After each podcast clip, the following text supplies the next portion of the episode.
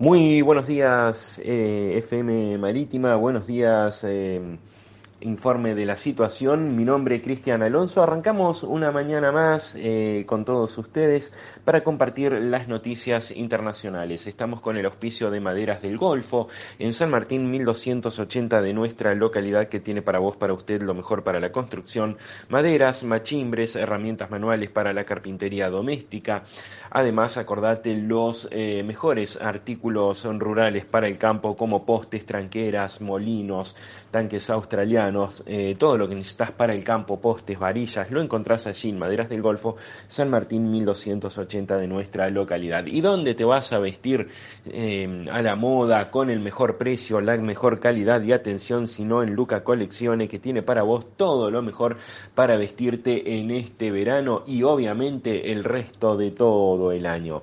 Allí en Luca Coleccione como siempre, auspiciando la difusión de la noticia internacional. Bien, vamos a arrancar por el reino de Nepal. Eh, Nepal está confirmando que en la peor tragedia eh, aérea en los últimos 30 años hay al menos 78 muertos de 72 eh, personas que volaban en este, en este avión. El avión había despegado de la capital, Katmandú, pero se estrelló poco después de haber despegado, ocasionando la peor tragedia en los últimos 30 años del reino asiático. Si bien eh, es cierto que fue la peor tragedia de eh, tragedia aérea que está registrando Nepal en los últimos 30 años, como decimos, Lamentablemente este país está acostumbrado ya a estas eventualidades de accidentes aéreos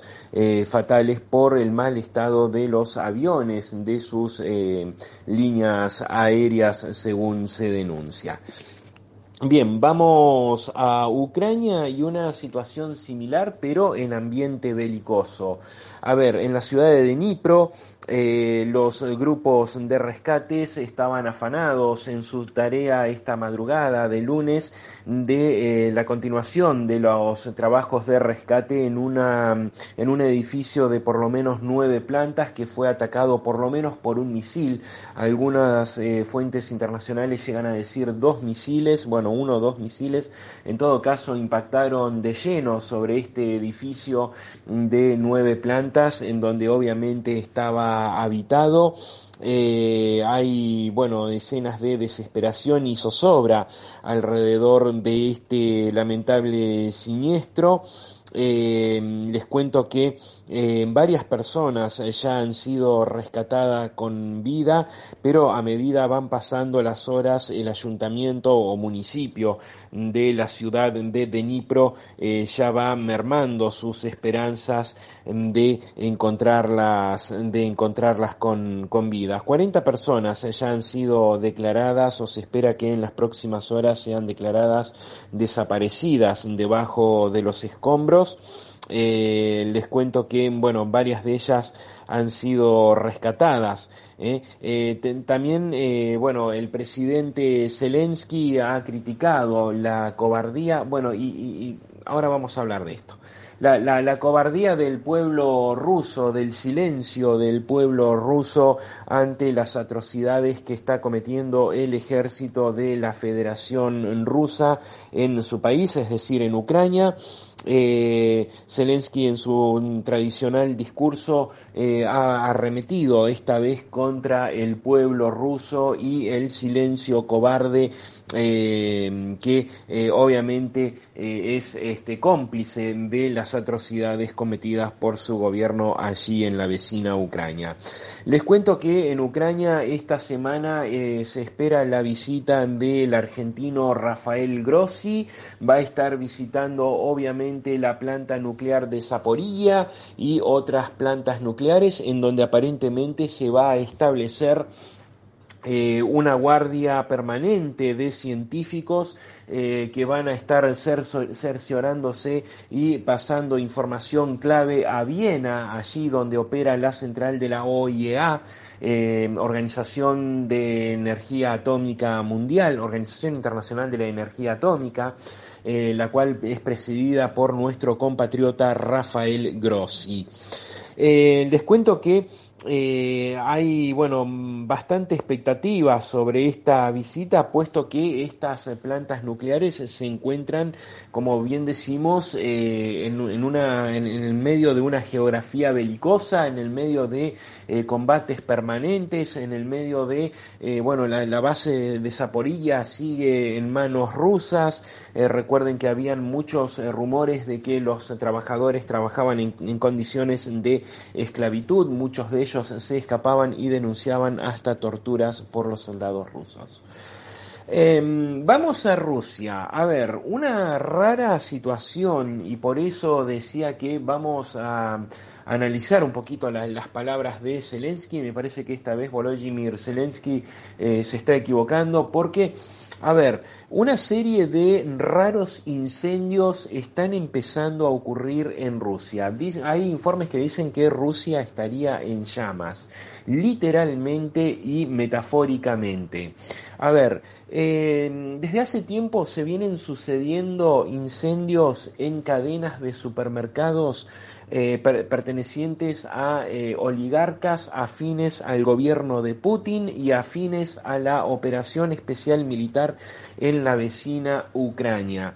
Estos incendios no han provocado heridos, no han provocado muertos, sí grandes daños a los edificios de los centros comerciales y sí grandes pérdidas de mercadería y obviamente millonarias pérdidas millonarias eh, para eh, los oligarcas y a los propietarios de estas eh, cadenas. Desde las autoridades rusas se afirma que estas, estos incendios serían em, accidentes y que son aislados y que no tienen nada que ver uno con otro, pero lo cierto es que no dejan de sucederse, lo cierto es que hay una mm, sociedad rusa cada vez más crítica hacia el gobierno de Vladimir Putin.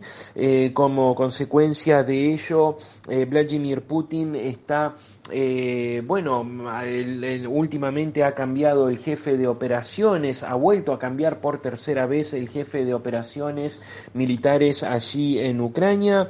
Eh, Grasimov asumió ahora reemplazando al que eh, se lo culpa de la gran derrota allí en, en, varios puntos de, de, Ucrania y la retirada de lugares claves eh, que había tomado Ucrania, por ejemplo Gerson, en la ciudad de Gerson, la única capital que se podía congratular a Rusia de haber capturado en, en seis u ocho meses de guerra, bueno, después la perdió, ya llevamos casi un año y eh, las durísimas batallas con el ejército ucraniano se suceden una tras otra.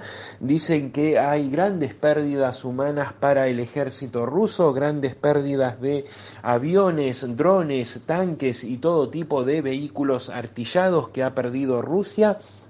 Esto está crespando los ánimos en la ciudadanía rusa que empieza a manifestarse y que también eh, estos incendios eh, en los supermercados no solamente podrían ser en grupos eh, anti-Putin, grupos antiguerra, sino que también pudieran ser quizás células del, del servicio secreto ucraniano o del ejército ucraniano que esté de alguna manera mm, provocando ataques o sabotajes en la economía de estos oligarcas pro-Putin, pro-rusos allí en, la Federación Rusa.